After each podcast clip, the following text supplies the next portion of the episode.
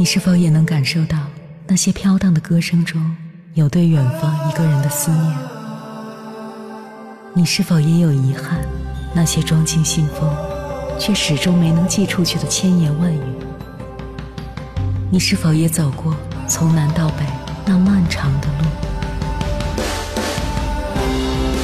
遇见，也错过那东来西去的人。当往事随风，一尘风，凌晨时分，跨越千山万水，讲述和倾听我们的故事。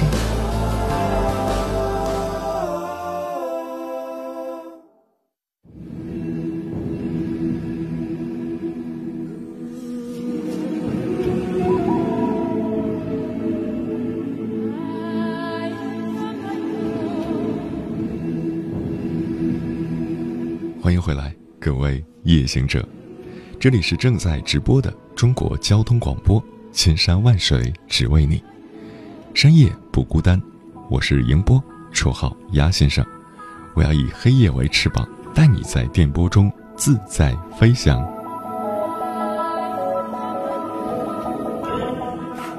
男女间恋爱，女人要是找了个有趣的男人，日子那就过得一个有滋有味。在有趣的男人面前，世界有一百种解读方式。他逗你开心，挑起你的笑点，激起你对世界的热爱。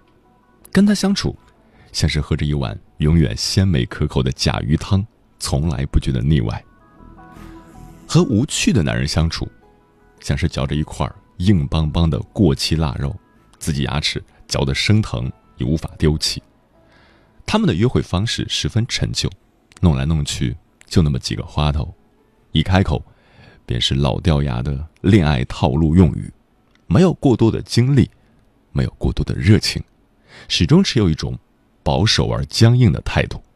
跟他们相处，能一眼望到生活的尽头。接下来跟朋友们分享的文章，名字叫《如何成为一个有趣的人》，作者陆基基。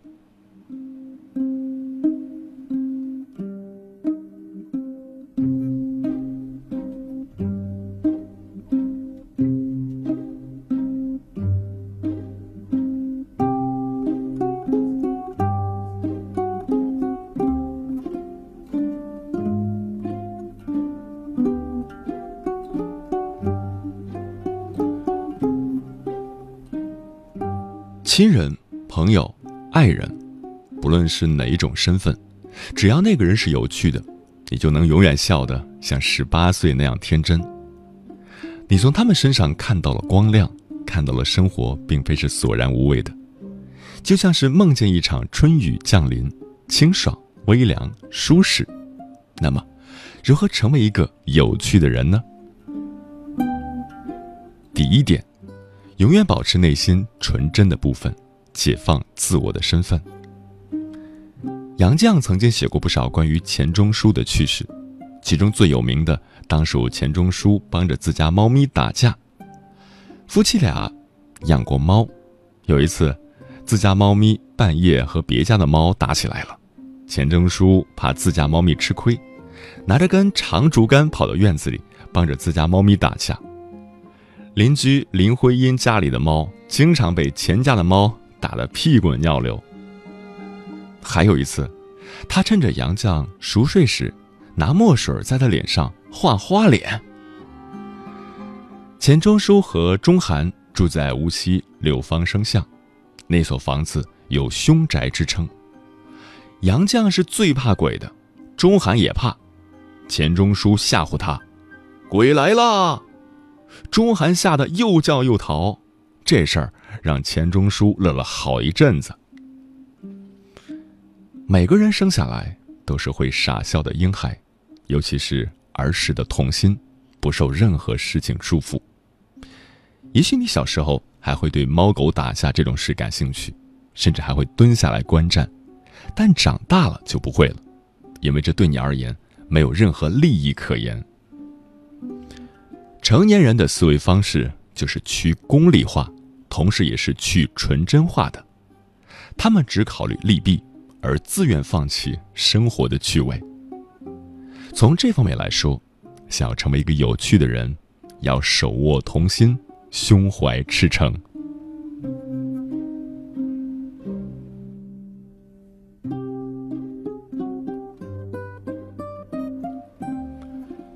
另一点，便是解放自我的身份，即不要固守身份标签，要勇于做出格的事。钱钟书这样的大家无需多说，他的身份标签有中国现代作家、文学研究者、教授，数不清的光环在他头上，可他却陶醉于小孩子时的乐趣。这不是像钱钟书那样的大家该做的事儿吧？你也许会这样想。就像我曾经看见一个年近五十的刑法学教授在讲台上说黄段子。曾经看见一个其貌不扬、穿着格子衫、阿迪王的程序员，在众目睽睽之下表演街舞；也看见过一个颇有名气的中国作家在讲座上聊一些二次元的梗。这都是一种身份冲突所造成的美感，趣味由此而生。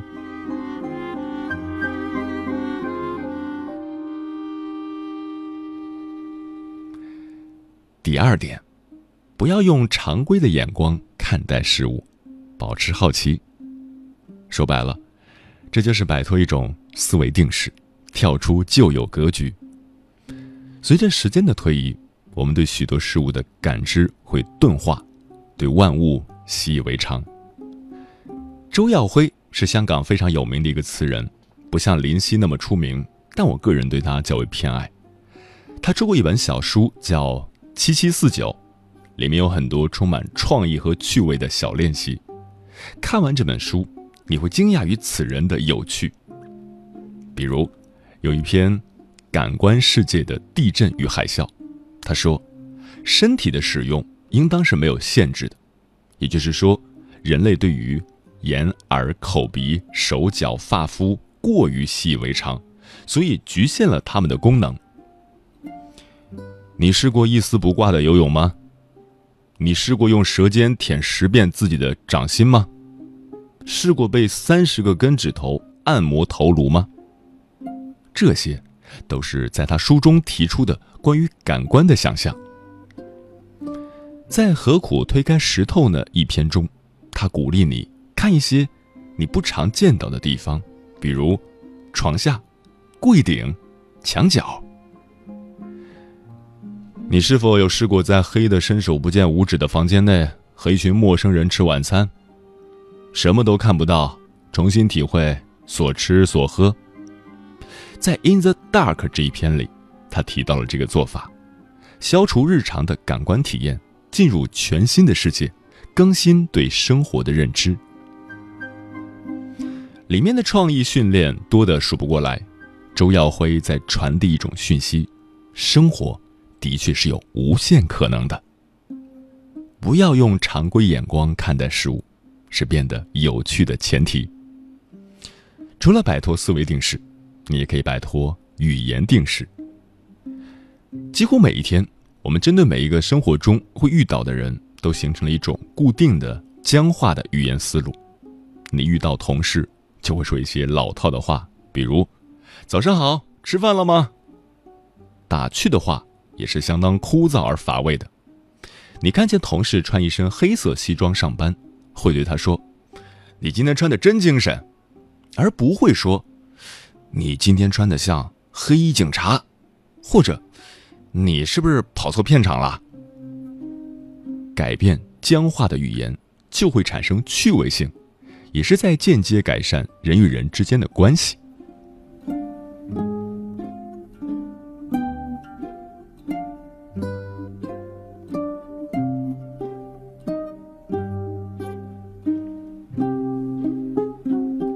第三点，拥有广泛的知识面。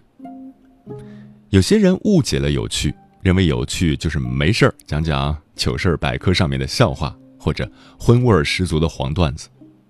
不是的，一个有趣的人肚子里得有墨水，要有广泛的知识。你一定有过这样的体会：听一个有趣的人讲话，他说的滔滔不绝，你听得津津有味，就是这样的感觉。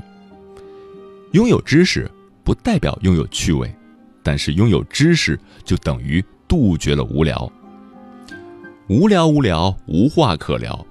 一盘烧鸭摆在桌子上，除了知道它好吃，你对它一无所知，什么都说不出来，只好乖乖的跟从动物性的本能，把烧鸭吃得干净，然后红光满面的走人。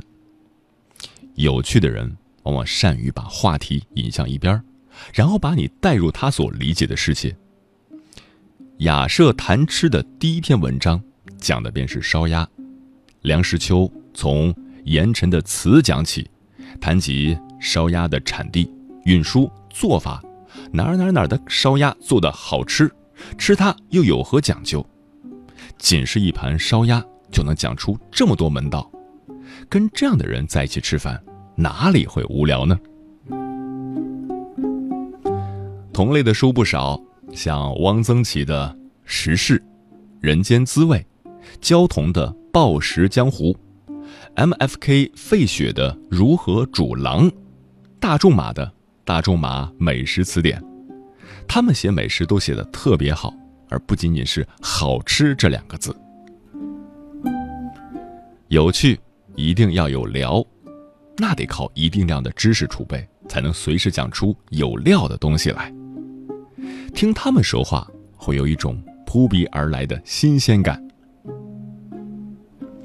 浮生六记》里的陈云被林语堂称为中国文学史上最可爱的女人。看《浮生六记》里的闺房记乐，感觉沈复和陈云这对小夫妻太有意思。生活里那些点滴的趣味，读来使人发笑。陈云和传统意义上的古代女子。最为不同的一点便是，她是个知识女青年，自小聪明，学说话时听讲一遍《琵琶行》便能背诵，而后能识字。沈复是文学家，在那个年代，她是个与沈复旗鼓相当的女人，两个人聊文学依旧有来有回，相当精彩。沈复爱陈云爱得痴迷，因为她是个有趣可爱的女人。这种有趣，来自知识涵养，还有超出同时代女子的格局。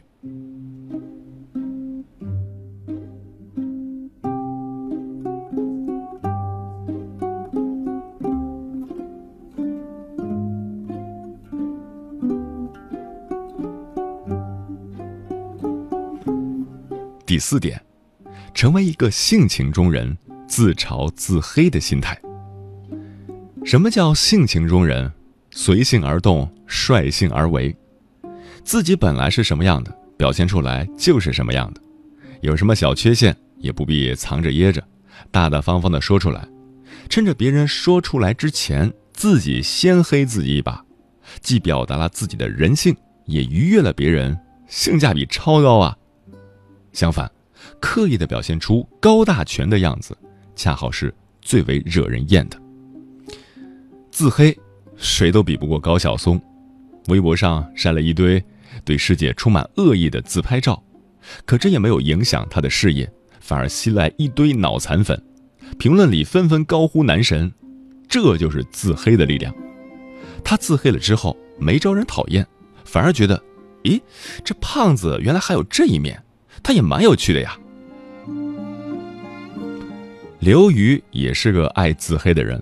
他写的随笔，我喜欢放床头，没事睡觉前翻翻，有时候会笑得像傻子一样，因为这女人写的太真实了，全都是些细腻的、真实的，甚至带着点小猥琐的心思。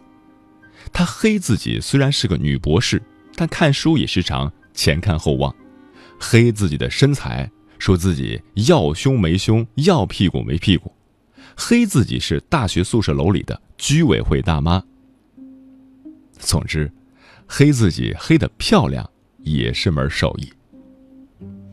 你不妨在日后观察一下那些你认为有趣的人，他们说话时从来是把说出的话当做标枪投向自己。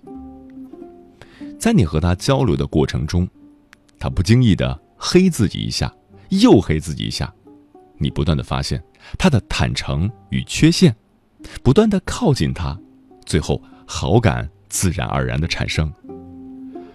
因为我们都是不完美的人类，我们喜欢和那些不完美的、真实的同类在一起。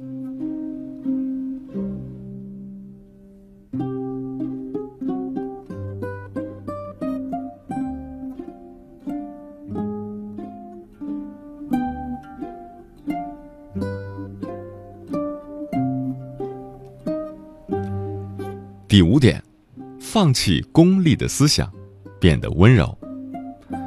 这其实是一个态度上的问题。真正有趣的人都是温柔的人。多年来的经历已经让他们呈现出一种别样的风貌，一种包容性极强的价值观。他们宽容，有同理心，愿意掏出爱心给世界增添点温度，多添些柴火。我见过各式各样的人，同龄人。比我年长的很多人都无趣、不快乐，活得衰败。他们是功利主义的信徒，只追求物质，追求利益最大化。他们不愿意体察生活，只是一个劲儿的在那儿爬。他们所理解的生活，便是今天我赚了多少钱，今天我是不是比你强，比你成功。他们把世界理解成了赛道。他们讨厌旅行，讨厌读书。讨厌看展，讨厌任何带有理想意味的东西，因为那些都没屁用。他们急呀，哪里需要乐趣？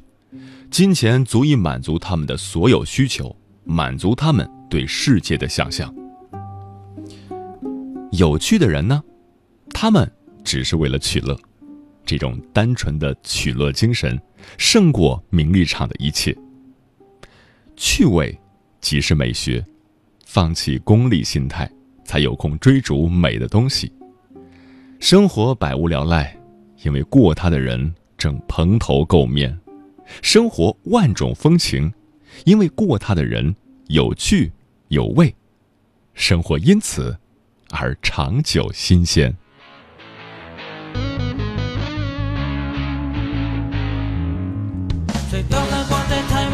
百年都在生活上，随时会爆发。只在乎实现自己，不懂得害怕。难得做什么计划，反正会变化。受不了没有去贪玩，要天天都开心和烦。有时候心情太乱，有其他说说话。有时候心情太嗨，就脱一条衫吧。我永远都看不惯有人太皮太假，忍不住吐槽一下，让大家笑哈哈。受不了没有去贪玩，要天天都开心的烦，要活力都拿金贪玩，有我疲惫和烦。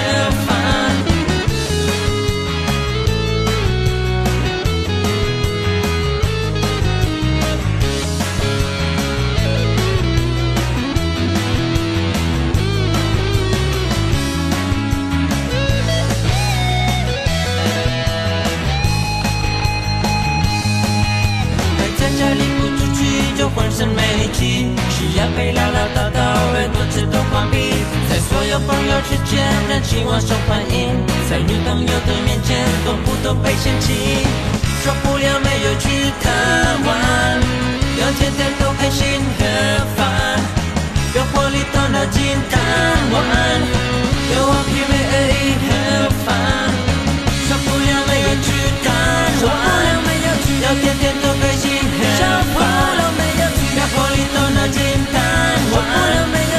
不了没有去。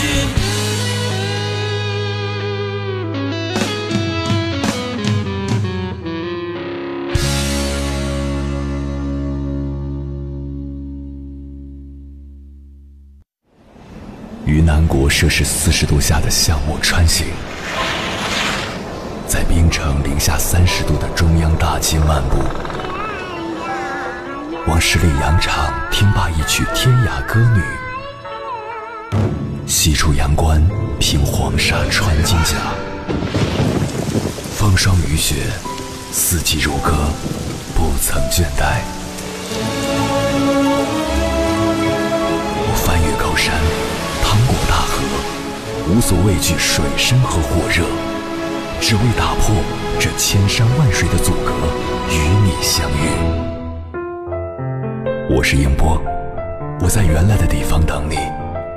凌晨三点，不见不散。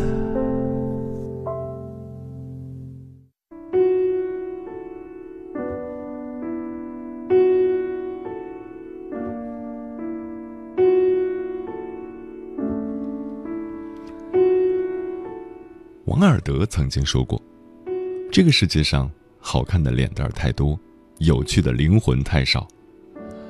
和无趣的人在一起，总是话不投机半句多，徒留尴尬。最惨的是对方还不自知。跟有趣的人在一起，平淡无奇的生活会变得妙趣横生，所有的快乐都会被放大，所有的烦恼都会被消解。当然，有趣的人。”不是只会讲段子逗你笑的人，而是内心丰盈、胸中有丘壑的人。无聊、抑郁、空虚，找不到快乐，生活没有意义。你有没有想过，也许无趣的不是这个世界，而是我们没有坚持那些有趣的活法。余生太短，人生亦没有重来，请一定和有趣的人在一起。做有趣的事，过有趣的生活。要不今天晚上在那个金，去唱歌吧。好吧。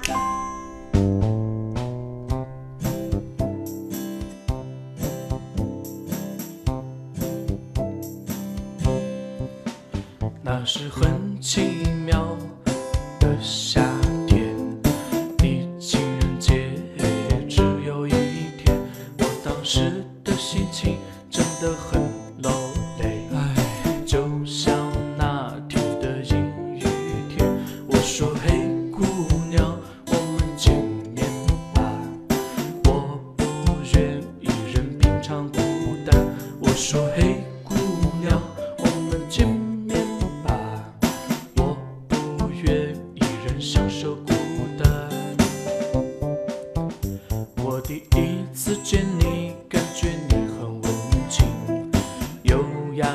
时间过得很快，转眼就要跟朋友们说再见了。感谢你收听本期的《千山万水只为你》。如果你对我的节目有什么好的建议，或者想要投稿，可以关注我的个人微信公众号和新浪微博，我是鸭先生乌鸦的鸭，与我取得联系。晚安，夜行者们。